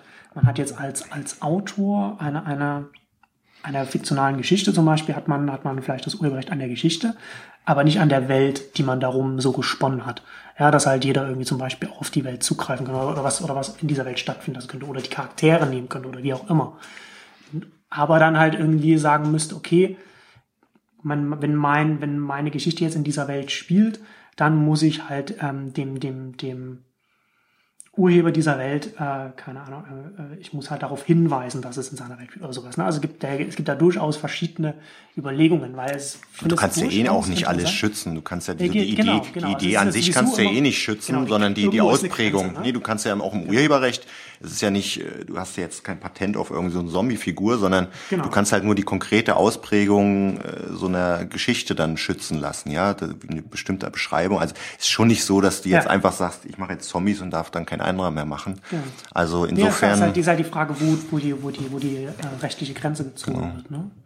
Genau. Aber das ist, aber wie gesagt, das finde ich halt, ich finde das halt interessant, wenn man dann zum Beispiel mal auf so konkrete Figurentypen wie zum Beispiel Zombies und Vampire zuschaut und mal darüber nachdenkt, okay, was wäre denn, wenn da jemand noch ein Urheberrecht drauf hätte. Und das ja, oder was ist mit den Märchen, wenn, wenn, äh, wenn die Märchen irgendwie noch in der rechte Kette bis heute geschützt würden, ja, wieder, wieder dann, dann könnte Disney auch keine äh, Grimm-Brüder äh, äh, Filme machen. Aber der Punkt ist doch, dieses Amazon-Modell zeigt doch einmal mehr, im Prinzip wollen wir doch ein Modell haben, wo wir uns um, um diesen Scheiß keinen Gedanken machen müssen. Genau, ja? genau. Du willst einmal gibst du, sagst du hier ein Deal mit Amazon und dann Thema genau. weg, ja. Genau. Und das ist doch eigentlich das, was wir wollen. Und ich finde immer, wir müssten eigentlich gucken, wie wir so, so verteilte, distribuierte Systeme kriegen, wo das trotzdem irgendwie so technisch implementiert ist, mit Payment-Verfahren oder wie auch immer, ja, mhm. oder im Hintergrund automatisch ja. Lizenzen äh, geteilt werden, wo ich mich aber nicht kümmern muss, sondern durch das per se, durch das Tun, das schon gedealt wird, ja, über eine technische Lösung so dass ich mit dem Kram nichts am Hut habe, ja, und aber der nicht, dennoch nicht angewiesen bin darauf, wir wollen ja jetzt keine Welt schaffen, wo wir alle zu Amazon rennen müssen, ja. Genau. So und das wäre so mein, ohne dass ich da jetzt eine Lösung hätte, aber das wäre so mein mein Wunsch, ja, und ich finde daran krankt ja auch die ganze Internetgeschichte, die ganzen Plattformen, die ist ja bis heute nicht so, dass du da so Payment-Verfahren entsprechend integriert hast und dann äh, da die Rechte im Hintergrund ge äh, gedealt werden. Deswegen brauchen wir immer die großen äh, monolithischen Player, die dann irgendwelche Deals machen. Ja, irgendwie ja, das, das ist ja auch, ist ja auch, ja. ich weiß auch gar nicht, ob das in der Form möglich ist, ich, ja. Ich, ich, glaube, nämlich, ja die, ich glaube nämlich, dass das nicht möglich ist. Also du hast natürlich, du hast also verschiedene Punkte. Also du hast zum einen so die technische Umsetzung, ne, also was, was so Payment angeht und, und, und Integration und so, also, und, und so dezentrale Systeme. Und das kann, das kann ja alles technisch, kann das ja irgendwann, ob das jetzt irgendwie im nächsten Jahr in fünf oder in zehn oder zwanzig gelöst wird, das kann ja gelöst werden. Aber was nicht gelöst werden kann, ist das rechte Problem. Ja, also du kannst halt nicht irgendwie sagen, ja, wir, wir, wir haben diese exklusiven Rechte, die, die, die, wir den, die wir den Urhebern zugestehen und die sie, die sie auch notfalls einklagen können und gleichzeitig eine, eine unproblematische Abwicklung. Weil du als Mittelsmann ja, immer klar. sicherstellen musst, dass, dass du die Rechte vom Richtigen vertrittst. Ja, ja also das, das ist halt so das Problem der Plattform-Provider-Haftung, wo du halt immer, wo du halt eigentlich als, als Plattformanbieter nie, äh, also du kannst halt ganz oft nicht sicher sein, ob derjenige, der jetzt sagt, ich habe jetzt irgendwie die Rechte an irgendwas, dass, dass, dass, dass, er die, dass er die wirklich hat. Das ist halt immer mit einem relativ hohen Aufwand verbunden, mit, mit, mit, mit Kosten verbunden, um das sicherzustellen. Also, ja, das wird ja nie, ja es wird ja nie sichergestellt. Ich kenne das ja selbst aus, äh, wenn du irgendwo äh, Seminare machst oder so, ja, dann kriegst du immer irgendeinen Vertrag, wo dann drin steht, äh, die, die Slides, die, nee, die, Slides die werden übergeben und selbst wenn du dann einen Vertrag hast, äh, wo gesagt, wo du nicht mal exklusiv irgendwas abtreten musst, aber da steht dann immer drin, sie garantieren uns, dass sie alle Rechte haben. Ja. Ja, genau. Und dann und in der wie in der Kette wird immer so das weiter. Ich gebe mir, ich hole mir immer die Gewähr ein von dem Ansprechpartner dass der alle recht hat und der Hintergrund ist gar nicht, dass die dann irgendwas machen wollen, sondern falls die ein Problem kriegen, wollen sie dich verklagen können und dann sich das Geld zurückholen so. Genau, und so genau. wird immer das Risiko abgeschwört. Also es wird immer angestrebt, dass man eine Situation hat, dass man mit dem Scheiß nichts mehr zu tun hat. Ja, ja natürlich, aber das muss ja. man ja machen. Und also ja eben, ja nicht, und das ist, ja nicht, und das ist halt wahnsinnig komplex. Und Abmahnkosten dann äh, sich deswegen aussetzen. Klar, da will ja natürlich jeder sicher gehen. Und wir, also ich, ich glaube, man, man sieht das ja, man sieht das Problem ja aktuell auch ganz stark so bei, bei YouTube zum Beispiel, die halt also, also YouTube, es wird ganz oft auch über, von, von, von Rechteinhabern immer so über YouTube geschimpft, so erst, mhm. was, was da für ein wilder Westen los wäre, was halt überhaupt nicht der Fall ist. Also mhm. YouTube ist halt einfach nur eine Plattform mit, mit, mit unfassbar vielen Inhalten. Ich glaube, mittlerweile werden irgendwie glaube, 72 Stunden in der Minute hochgeladen Ja, oder so. Also so, so ein wahnsinnig hoher Betrag. Ähm, gleichzeitig hat Google auf YouTube so dieses, dieses, dieses, dieses ähm, das Audio-ID haben sie halt auch, Video-ID oder irgendwas. Also sie haben halt so, so, so ein ID-System, so Genau. Content, Content-ID, oder Genau. glaube ich, heißt das, eingeführt, was, was, was mit Fingerabdrücken arbeitet und was, was so Dinge erkennbar macht und wo halt mittlerweile auch teilweise auch, es gibt auch ein Major-Label, das, so, das da so direkt Zugriffe hat, wo, wo Google gar nicht dazwischen äh, ist und wo, wo, wo sie direkt äh, Videos runternehmen können. Also ein System, das schon relativ weit fortgeschritten irgendwie, also schon relativ weit den, den, den Rechtinhabern entgegenkommt. Und da merkst du dann halt auch ganz oft, wie dann zum Beispiel dann ähm, von, von, von Urlaubsvideos dann irgendwie der, der Ton fehlt, weil im Hintergrund irgendein Fernseher läuft oder so etwas. Und, und also nur, nur ein Beispiel, was, was dann so die Nebeneffekte sind. Oder ein anderes Beispiel, es gibt mittlerweile Unternehmen, die über diese Content, dieses Content-ID-System zu YouTube gehen und sagen, wir haben das, wir haben die Rechte irgendwie daran, daran, daran. Machen sie unter anderem bei so, so, so Gameplay-Videos, wo so äh, Videospiele also so nachgespielt werden. Und dann hat ja, dann hat äh, Google hat ja dieses, dieses System eingeführt, dass sie sagen können, okay, du sagst uns, du kommst mit einem DMCA-Takedown und sagst uns, dass du hast die Rechte an diesem Video, also das, was auf diesem Video zu sehen ist. Ähm, und jetzt geben wir die Möglichkeit, entweder wir, wir entfernen das für dich, also wir kommen dem DMCA-Takedown nach, oder wir beteiligen dich an den, an den äh, Umsätzen, die wir mit diesem Video machen. Und ganz viele, äh, also zum Beispiel auch, auch so Musiklabels entscheiden sich ja äh, für, für, die, für die zweitere Variante. Und jetzt gibt es Unternehmen, die auf diese, diese Umsatzbeteiligung setzen, obwohl sie gar nicht die Rechte daran haben und damit durchaus auch signifikante Beiträge äh, sozusagen äh, machen. Weil natürlich YouTube, Google überhaupt nicht in der Lage sein kann, bei 72 Stunden äh, pro Minute, die da hochgeladen werden, immer ohne, ohne, äh, äh, ohne falsch zu liegen. Ja, äh, selbst YouTube kann das nicht auf so einer Plattform, die ja recht zentralisiert ist. Und das, und das ist ja die ökonomische Abwägung, die ganz viele auf dem Markt machen.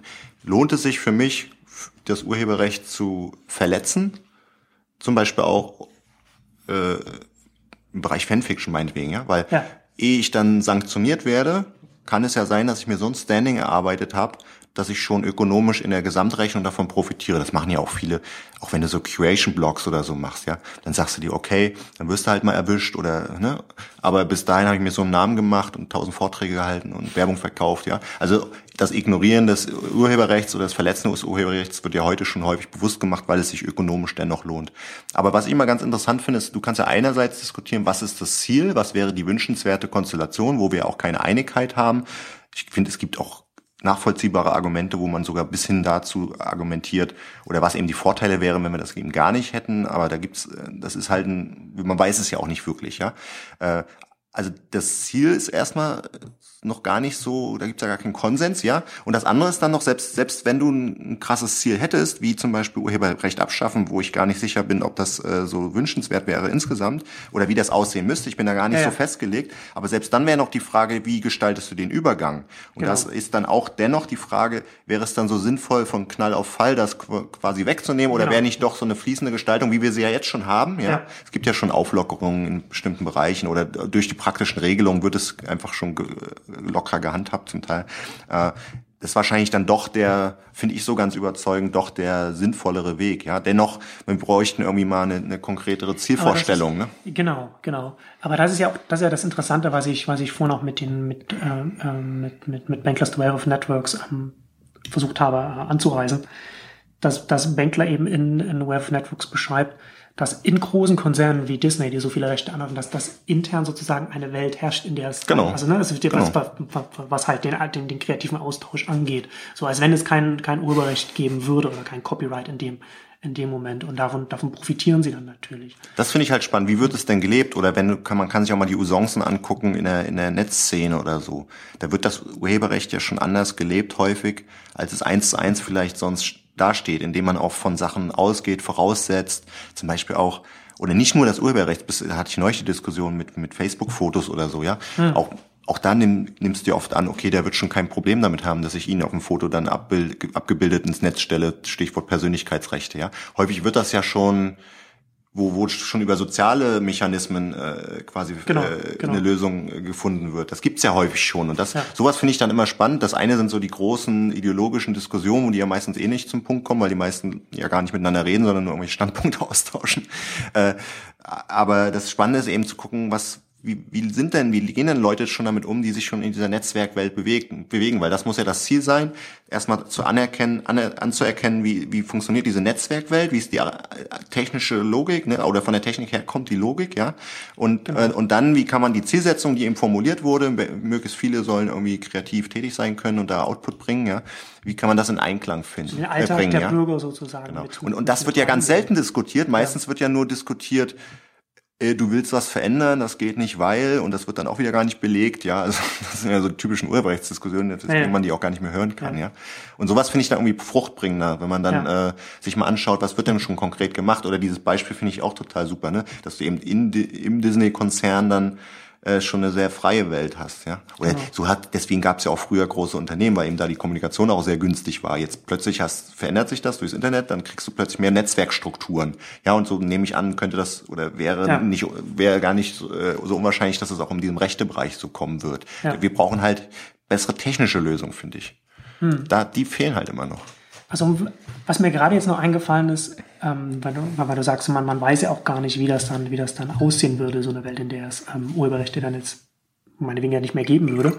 Ähm, es gibt ja durchaus auch, Branchen, in denen es so, dass in denen auf, auf die Produkte, die da, die da hergestellt werden, da kein, kein Urheberrecht gibt. Also zum Beispiel Mode, äh, oder was? Mode zum Beispiel ist ein Beispiel. Ein anderes Beispiel ist zum Beispiel die Spielebrett äh, in äh, Branche. Da hatte ich mich ähm, mit einem, mit, einem, Spieledesigner auch mal unterhalten über, über die Branche. Es gibt da, da gibt es, es gibt tatsächlich kein Urheberrecht auf, auf so ein Spielbrett, also auf so, so, so, so ein Brettspiel, umgedreht ein Brettspiel, ja, also wo da halt irgendwie so, was, was ja dann auch irgendwie so, dass, dass das Konzept her relativ leicht zu kopieren, kopierbar wäre, ne? also irgendwie, keine Ahnung, Siedler von Katan oder irgend sowas, so, so, solche Geschichten. Kannst du nicht irgendwie patentieren lassen oder so? Also ja, gut, es gibt halt Marken und sowas, aber das, aber das Spielkonzept Die wäre, Spielidee wäre, kann man nicht Spielidee schützen wäre, lassen. Genau, die ist Okay. halt nicht urheberrechtlich geschützt. Und es gibt durchaus auch in der Branche auch manche Disku also es wird wohl diskutiert, es gibt irgendwie mal, ja, es müsste eigentlich mal. Das dass ist schwierig, dann- das ist ja wie Gene, aber wie aber Gen zu- wie genau, Gene das, das funktionieren, ist, sich er- patentieren er zu halt lassen oder so, ja. Es gibt halt in der Branche tatsächlich äh, Stimmen, die, also wird immer wieder so gesagt, ja, man müsste eigentlich, aber dann ist man auch wieder so, nee, vielleicht nicht. Man will halt dann auch nicht in der Branche, dass, dass es dann vielleicht Abmahnung oder gibt oder so etwas. Und er meinte, es hat sich da die Branche auch relativ überschaubar ist, hat sich so ein, hat sich so ein äh, sozialer Konsens gebildet. Dass man, man, man dient sich natürlich, ja, also man, äh, klar, wenn man, man übernimmt halt so äh, Elemente und fügt es halt irgendwie neu zusammen, wie es halt immer ist. Ne, aber es gibt dann so eine, aber es gibt so eine Grenze, ja, die, die, die, die irgendwie jeder einhält, bis, bis wohin man geht, weil man dann halt auch irgendwie so, na, man will halt auch nicht aus, aus, der, aus der Branche sozusagen ausgeschlossen werden als, als schwarzes Schaf, sozusagen, weil es dann auch so Branchentreffen gibt und so weiter und so fort. Und natürlich auch vielleicht ähm, die Belegschaften zusammenarbeiten oder wie auch immer. Und, und das fand ich, das fand ich ganz spannend, dass das sozusagen auch ohne, dass es da eine, dass es da eine, äh, eine rechtliche Vorgabe gibt, ja, dass, dass ich da dann innerhalb derer, die da äh, professionell aktiv sind in dem Bereich, dass sich so ein, so ein sozialer Konsens herausgebildet hat. Weil ja ganz oft wird ja auch impliziert, so wenn wir jetzt diese Rechte abschaffen, dass, dass, dass wir dann in die Barbarei zurückfallen, ja. Dass dann, dass dann Nee, jeder das- alles das- macht und, und, und, und nichts mehr, nichts mehr funktioniert. Was, was natürlich, was natürlich Das gab's ja auch schon in der Gesellschaft immer. Du kannst natürlich an Häuser rangehen und dann ins Fenster glotzen äh, zu den Leuten nach Hause. Ich weiß gar nicht, ob das verboten ist, aber es gibt halt soziale Vereinbarungen, dass das eben nicht gewünscht wird. Und wenn du ja. dann das ignorierst, hast du wieder soziale Kosten, weil du dann in der Gruppe schlecht angesehen wirst. Und so eine Mechanismen, die finde ich eben, die kommen auch oft zu kurz. Damit kannst du auch manches lösen. Die Frage ist halt immer, funktioniert das in welcher Größenordnung? Wie groß kann die Gruppe zum Beispiel sein, diese professionelle Gruppe? Genau. Oder was machst du denn noch mit Trittbrettfahrern, wenn du kein rechtliches, keine rechtliche Handhabe hast? Wie gehst du dann mit denen um? Das wird natürlich sehr komplex, aber der Punkt ist, was mir auch immer fehlt, es werden halt immer irgendwelche Meinungen formuliert. Ja, das ist dann halt so und letztlich, das meine ich halt, wir wissen es nicht wirklich, ja. Und was wir bräuchten halt auch da, ich meine, wie gehen wir denn vor in der Netzwelt, ja, wenn wir ein Startup haben, das ist ja nichts anderes als so ein Suchsystem für ein Geschäftsmodell. Wir machen halt viele kleine Geschäftsexperimente, äh, ja, und dann analysieren wir die, werten wir die Daten aus. Genau. Und bei diesen gesellschaftlichen Fragen, Urheberrecht und so, wer experimentiert denn mal wirklich, ja? Wir, Genau. es hat immer tausend, jeder hat immer so seine Meinung, ja, und dann werden Ja. die Meinungen ausgetauscht, ohne wirklich miteinander zu reden oder aufeinander einzugehen. Aber wir müssen es letztlich mal nicht gleich gesamthaft, aber in kleinen Bereichen und dann eben, ich meine, das ist ja die Spielebranche vielleicht auch so eine Art Experiment, ja, oder Modebranche oder andere Bereiche. Und das fehlt mir manchmal so ein bisschen, dass mal Fakten geschaffen werden. Ja? Genau, also wird ja überhaupt, es, es wird ja immer so, so auch äh, Empirie halt vollkommen ausgeblendet. Mhm. Und ähm, das ist ja doch so was, was mich auch immer so in der, in der äh, so frustriert hatte in der Debatte, dass das, das sozusagen immer über, über Bauchgefühle, ja, ja genau. immer, immer argumentiert wurde. Und oft geht's ja gar nicht ums Urheberrecht. Ich kenne das so von Autoren. Wenn einem Autor sagst, wir müssen mal im Urheberrecht was ändern, dann schreien die alle auf, nein, nein, nein. Äh, und aber mal abgesehen davon, dass die auch oft gar keine Ahnung vom Urheberrecht haben, äh, was dann siehst, wenn die mal bei Facebook aktiv werden, geht's ist eben in meisten Fällen gar nicht das Thema das Urheberrecht, sondern genau. die haben alle Angst, dass die jetzt ja. ihnen am Gürtel rumgefingert wird und sie weniger Geld verdienen. Genau. Ja? Aber das ist ja auch mal, ne, also das ist auch mal sowieso der Fehler zu denken, dass das jemand, der, der, der äh, professionell Kreativschaffender ist, also dass, dass der dann auch, dass der sich mit dem Urheberrecht auskennt. Das ist ähm, Matthias Spielkamp hatte das mal in einer der ersten Non-Netzcast-Ausgaben äh, damit verglichen, dass man ja auch nicht irgendwie den, den Patienten fragt, was er von der Krankheit hält, die er hat. Ja, der, also, der Autor halt soll ja auch, der Autor soll ja auch drauf konzentrieren. Ja, der sollte ja auch äh, die Zeit nutzen, um gute Bücher zu schreiben, ja, und nicht äh, erstmal ein Urheberrechtsstudium absolvieren müssen. Aber das, das Deprimierende ist doch, ich meine, selbst so kleine Sachen wie, ich meine, bei Flickr hast du wenigstens mal die Lizenz irgendwie genau. in der Suchfunktion drin, aber auch in dem Bereich werden, ja, das, aber das, ja. das gibt's jetzt auch schon ewig und das nutze ich auch viel, aber selbst diese kleinen Möglichkeiten werden ja schon nicht mal ausgeschöpft, ja, und das, das finde ich so deprimierend. Ich meine, und wir reden jetzt über Jahre schon der Entwicklung genau. und, und da tut sich so wenig. Aber das ja? macht ja auch schon, das macht ja auch schon viel aus, ne? wenn du in so einer, ja. in so einer, in so einer Plattform dann einfach so die Möglichkeit hast, genau. so ein Dropdown-Menü, du kannst halt irgendwie statt irgendwie äh, das Default uh, All Rights Reserved auch auswählen, so äh, diese verschiedenen Creative Commons Lizenzen. Genau. Und sowas und das hat dazu halt geführt, dass dann halt äh, Flickr als Plattform, das ist so eine Fotoplattform geworden ist, so das einzigen mehr oder weniger, auf der man dann eben Fotos findet, die man auch auf einem kommerziell betriebenen Blog zum Beispiel einbinden kann oder sowas. Ja, ne? was halt fehlt, dass die, ich finde eben, du kannst über Technik, kannst nicht jetzt alles lösen, aber vieles könntest du schon tun. Neulich hatte ich eben dieses Beispiel, da haben wir eben diskutiert, mit was ist mit Fotos, die du jetzt auf Facebook stellst, ja. Mhm. Und dann sind ja nicht nur Urheberrechte, sondern auch Persönlichkeitsrechte. Ich würde mir wünschen, dass ich bei Facebook angeben kann, bestimmte Rechte freigegeben, ja bestimmte Fotos, wo ich drauf bin, habe ich keinen Schmerz ja. mit, gerne publizieren. Stärkere Rechtssicherheit, es wird mehr Wert geschaffen, weil wenn jemand korrekt vorgeht, dann macht publiziert das Foto eben sonst nicht, ja, was mir aber dann vielleicht eigentlich zugute käme oder so, ja. Also genau. mehr, ich, die Plattform müsste mal mehr Optionen schaffen, dass ich technisch da einstellen kann, welche Rechte ich per se freigebe. Ja, das mhm. würde ja auch schon mal helfen. Ja.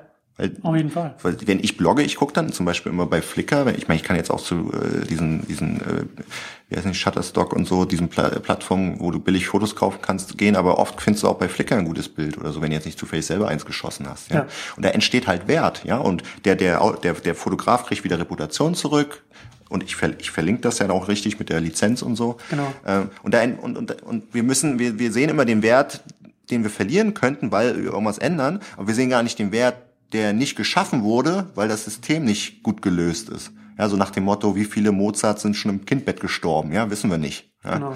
Ja.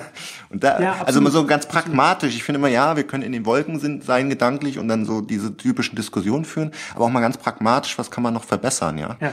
Und das sind, glaube ich, auch relativ kleine Maßnahmen. Ja? Ähm, absolut. Also wie gesagt, ne, also das ist ja schon, ähm, das, das ist ja jetzt ähm, technisch jetzt relativ trivial so für Flickr gewesen, das einzuführen, aber das hat halt einen einen schwer messbaren Mehrwert für, für, für alle Beteiligten gebracht, ja. dass man das einfach so auswählen kann, dass man halt auch die Tatsache, äh, man hätte ja auch, man, man könnte ja dann auch als Fotograf hätte man auch immer dazu schreiben können, ja, Rechte so und so. Aber dadurch, dass es in die Plattform integriert war ähm, oder ist, hast du halt auch als Nutzer die Möglichkeit, konkret danach zu suchen. Also gib mir zum Beispiel Sonnenuntergangs. Oder gib mir Bilder, die Geschichten. Bilder, bei, bei, bei denen nur die und die Rechte geschützt Genau, oder um das, auf das Thema zurückzukommen, gib mir die, irgendeine Suchplattform, gib mir die Geschichten von Autoren, die mit gewissen Fanfiction-Sachen einverstanden sind. Ja, die damit keinen Schmerz haben. Wenn du die Figur selbst wenn die genauso heißt, habe ich keinen Schmerz mit, könnte ich ja eingeben irgendwo, ja? Wäre doch super, ja? ja? Wenn ich so eine Plattform hätte ja, und dann kann ich als Fan irgendwie hingehen, okay, da sind, das sind die Klagewütigen, da gehe ich nicht hin und die wollen das nicht. Ist ja auch fair, wenn sie es nicht wollen, ist ja deren gutes Recht. Aber es gibt ja vielleicht auch viele, die damit keinen Schmerz haben. Jetzt ist es aber viel zu aufwendig, das irgendwie kenntlich zu machen. Und äh, auch gar nicht nachvollziehbar, ja. Und du rufst ja, ja nur nicht den Autor an, so wie das eben äh, bei den Fotos auch nicht machen würdest, ja. Das wird, das wird ja oft immer, das wird ja oft immer dann auch in, in, in, so in, in Debatten in der Musikbranche immer so gebracht, wenn man sagt, so, so wenn es um Urheberrechte geht. Ja, man kann doch, man kann uns doch anrufen. Ja, ja genau. Wie rufst du an, ne, den Vorstandsvorsitzenden? Ja, genau, ja. ja. Der wird sich freuen. ähm, ja, nee, aber klar, ne, also das ist natürlich, das, das wäre schon interessant, wenn man da, aber da, aber da müsste, das müsste ja dann auch wieder sozusagen eine Anlaufstelle sein, bei der dann äh, sozusagen Rechteinhaber dann äh, so, so, so, so, so Metadaten sozusagen hinterlegen würden, wo man sagt, okay, wir haben halt irgendwie, wir haben das und das die Rechte und da haben wir das und das. Das ist gerade ein Riesenthema in der Buchbranche. Die, die wollen eine Metadatenbank machen von der mhm. MVB, das ist okay. die Wirtschaftstochter vom Börsenverein, auch ein hochkontroverses Thema, wie immer in der Buchbranche, hacken sich da auch so ein bisschen die Köpfe ein. Na jedenfalls, äh, ja, Metadaten, ne? das ist ja das A und O. Das ist ja äh, auch Social Media und nicht so ist ja nichts anderes als Metadaten. ne? NSA, genau. Und äh, warum auch sowas fände ich halt cool, ja, wenn man sowas auch einbeziehen würde. Weil wenn du mal auch mal anschaust, letztlich ist das ja auch bei Büchern heute noch relativ trivial. Was hast du denn für Suchmaschinen? Kannst du Titel eingeben, kannst du irgendwie die Beschreibung mal äh, suchen, ja. Aber da hört's ja schon auf, ja. ja. Ich habe jetzt eine gesehen, so im Kinderbuchbereich, da kannst du halt auch mal suchen wie äh, es gibt's halt auch schon vereinzelt im Buchbereich, aber es ist echt eher die Ausnahme, dass du auch mal nach inhaltlichen Kriterien suchen kannst. Mhm. Ja. Warum nicht? Ne? Bücher, wo ein Hund drin vorkommt oder so. Die Datenerhebung ist halt relativ kompliziert. Aber diese rechte Seite bei den Metadaten finde ich halt extrem wichtig. Ja? ja? Das hast du ja schon letztlich bei bei Script oder so oder Slideshare kannst du es ja auch einstellen, ja, welche CC-Lizenz du hast. Und über Google kannst du ja sogar auch dann suchen, äh, äh, erweiterte Suche kannst du ja auch sagen, gib nur CC. Aber das ist alles noch so trivial, vor, vor allem vor dem Hintergrund, wenn du mal überlegst, die Entwicklung geht ja schon drei, vier, fünf Jahre und da hat sich fast nichts getan. Ja. Hm. So. Ja, ja, das ist halt ein komplexes Thema, ne? wo dann halt auch viele, viele Parteien dann äh, was, was mitzureden äh, haben und dann, wo das, also, also sowas, sowas ist halt dann einfach das. Da fehlt aber sagst, auch die Lobby. Meta, Metadaten, ja. ne, ist, ist halt erstmal sowieso erstmal irgendwie von, von der Erhebung her, je nachdem, wie tief du halt reingehst, erstmal sowieso aufwendig und, und jetzt gerade, wenn wir halt hier auch darüber sprechen, wenn wir dann sagen, okay, da sollen dann vielleicht auch so Teil, Teilrechte irgendwie aufgegeben werden. Und das wäre dann halt sozusagen nicht nur das zu erfassen, sondern dann müsste ja auch erstmal auf Seiten der Rechteinhaber sozusagen ähm, so die Entscheidung getroffen werden. Ja, das ist hochkomplex, das, halt das Thema. Das weißt du, das, das Kernproblem. Das ja, aber das Kernproblem ist doch, wenn du, wenn du Dinge hast, die mal geschaffen wurden als Regelsystem. Ja. ja? Wenn du da ran willst, dann hast du immer eine Lobby, weil da irgendwelche Leute verbunden sind, mit die damit Geld verdienen. Ja, und dann hast du mal einen Aufschrei, hast du immer Leute, die richtig auch Mittel haben, um Lobbyarbeit zu machen. Bei diesen anderen Geschichten, ja, so was wir jetzt hier überlegen mit Metadaten rechtlich und das irgendwie einbauen und so, da gibt's ja keine Lobby für, genau. für, weil das ja erstmal ein abstrakter Wert ist, der erst geschaffen weil werden müsste und voraussetzt, aus, genau. dass du das Internet auch ein bisschen verstanden hast, ja. Äh, und da, da gibt's halt keine Lobby und das ist immer das Problem, ja. Genau, es gibt da erst nicht erstmal, also erstmal nicht jemanden, der, der, der direkt seine eigenen Interessen damit verbunden sieht als Unternehmen, sondern das geht dann halt, halt hier, ähm, es sei denn, es ist dann jemand, der, der, der so sein Angebot dann damit aufbauen will. Genau, das ist die einzige Chance, dass dann irgendwie ein Flicker sagt, okay, wir halten das halt für sinnvoll. Ja, aber viele so eine Sachen müssten ja auch als eher gesamthafte Lösung mal äh, etabliert werden. Und äh, dafür brauchst du halt äh, dafür bräuchtest du halt irgendwie erstmal einen Konsens, dass das irgendwie sinnvoll wäre. Und das ist ja wie das Problem, dass auch viele Entscheider, die dann da eben eine, das, das zu entscheiden haben, ja, äh, gerade auch aus so einem klassischen Medienbereich, dass denen halt auch häufig, die sind nicht zu blöd oder die sind nicht per se äh, dagegen oder so, denen fehlt halt häufig einfach ganz banal die Praxiserfahrung, ja, die, die, die nutzen halt die Sachen vielfach nicht selber. Das ist eben das Problem. Also oft wird ja so unterstellt, die haben eine andere Agenda, bla bla bla, ja, das mag ja auch mal zutreffen, aber meistens ist es auch so ganz, ganz so aus dem Alltag, die, die nutzen halt vieles von ja. dem nicht, ja, und dann kommst du halt auch auf Ideen nicht. Und das ist ja immer der Effekt, ja, auch wenn dann Leute mit Urheberrecht rumschreien, dann gehe ich immer als erstes auf deren Facebook-Seite und schaue mir mal an, wie die da mit ihren Urheberrechtsthemen umgehen und wie, wie viel, wie, wie viel Klagewert deren äh, Timeline ja, genau, hat. Ja? Genau. Also das ist auch oft ja. einfach so ein bisschen mangelnde Erfahrung, mangelndes Wissen, praktisches Wissen so, ja. Genau, ja, ja, absolut. ja.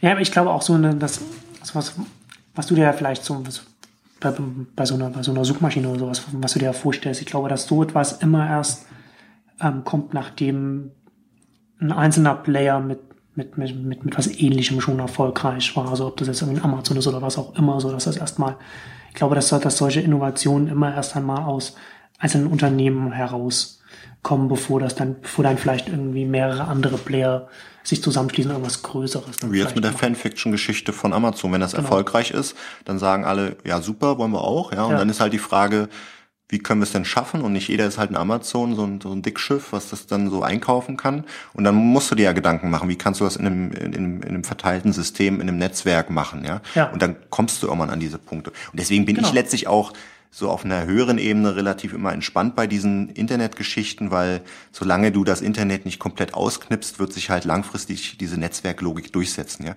Unsere Frage ist halt immer, wie doof stellen wir uns an auf dem Wege, ja, wie viel geht verloren dabei auf dem Wege, so wie auch Buchbranchenthemen. Ich finde immer, wenn du das eben, das habe ich auch schon tausendmal gesagt, wenn du das erhalten willst, was eben kulturell wertvoll ist, erzeugt durch die Buchbranche, dann musst du dich halt auf diese äh, neuen Technologien stürzen, ja. Und wenn wir wenn, wenn wir zu blöd sind, dann geht's trotzdem in die Richtung, ja.